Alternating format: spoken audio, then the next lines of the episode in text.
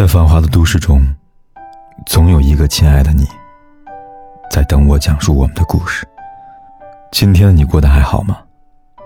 我是凯子，你可以在微信公众号里搜索“凯子”，凯旋的凯，紫色的紫。每天晚上，我都用一个故事陪伴你。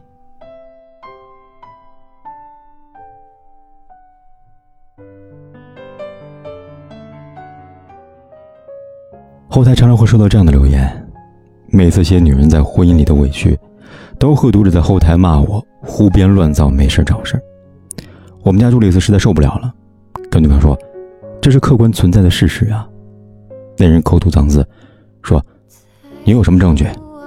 好，我现在给出证据。来看三组官方公布的大数据。民政局的数据，二零一八年上半年。中国有五百四十万对新人结婚，一百九十三万对夫妻离婚，每天有超过一万对夫妻离婚，而结婚人数连年下降，离婚人数年年上升。最高人民法院的数据，二零一六年至二零一七年两年，全国离婚案中百分之七十三点四是老夫要离婚，而且百分之九十一的案件是一方坚持要离，另一方一脸懵逼。浙江高级人民法院刚刚公布的数据。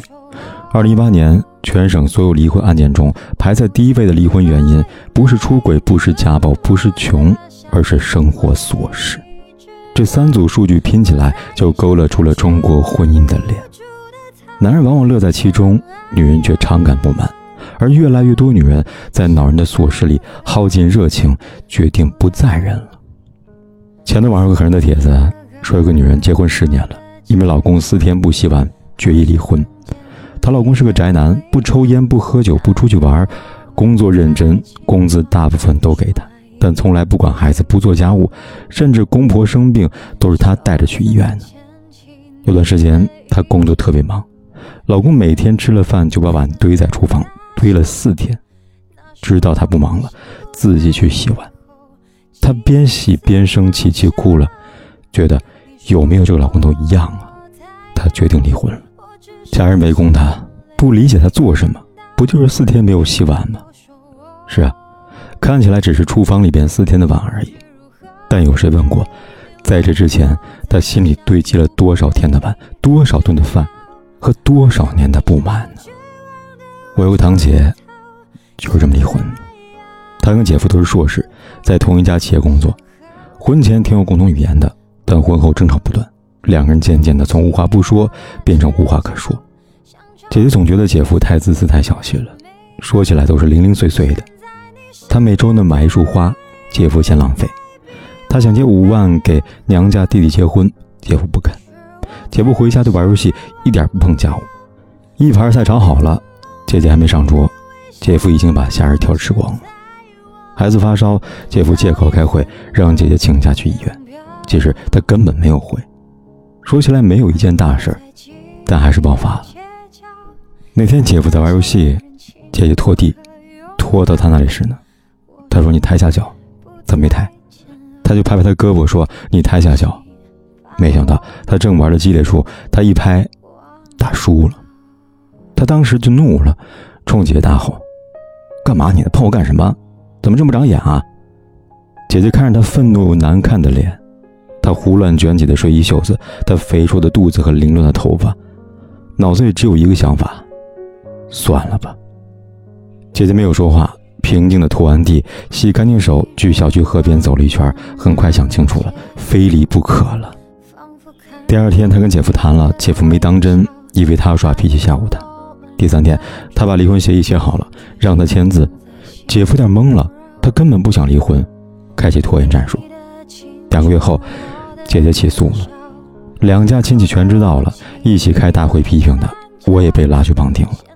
长辈们当然还是劝和的，说的无非还是老一套，不就一句话的事儿吗？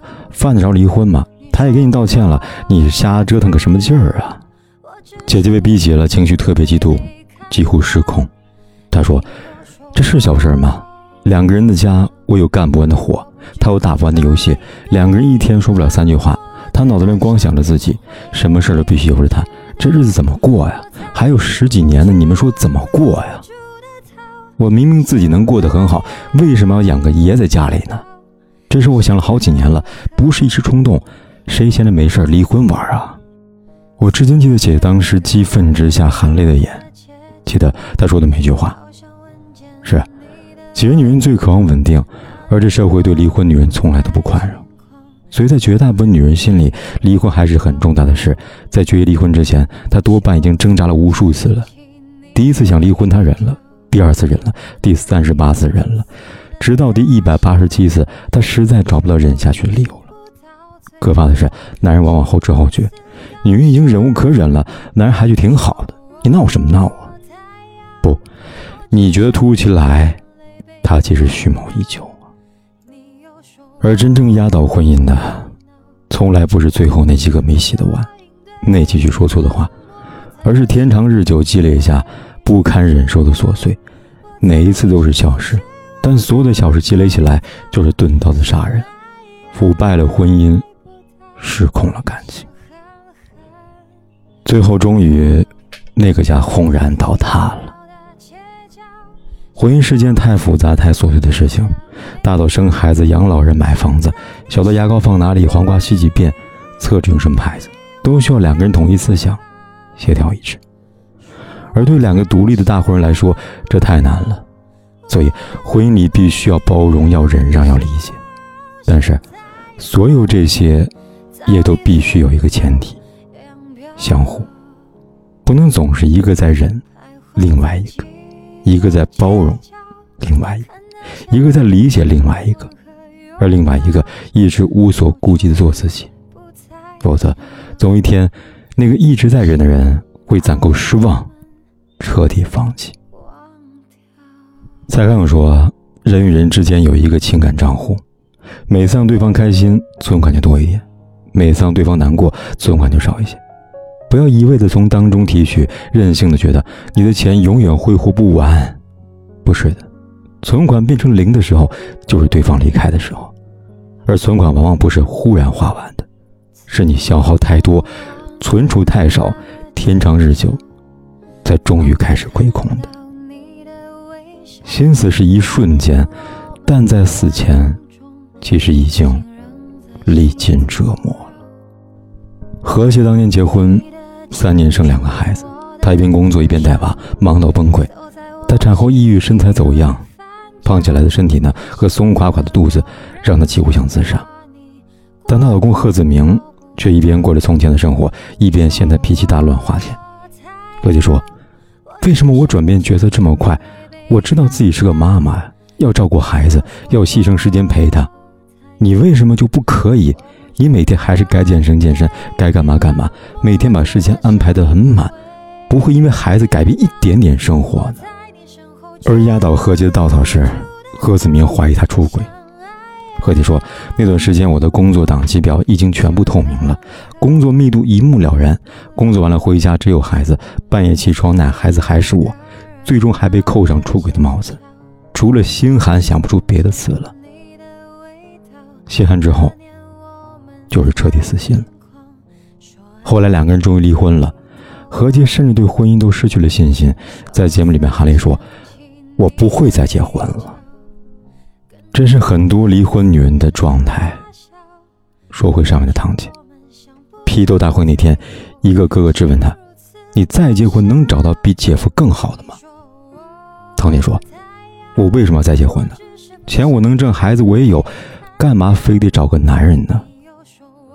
是啊，现在的女人，再也不是旧社会抱着男人大腿、仰望男人鼻息、离了男人不能活的小脚女人了。她们有工作、有知识、有独立能力，为什么还非要找个男人困在一起呢？除非她真的喜欢那个人，除非这婚姻真能让她幸福。而这，真的需要那个男人懂得爱，懂得经营。懂得扛起婚姻的责任呢，而这样男人，也才能得到幸福婚姻的滋养。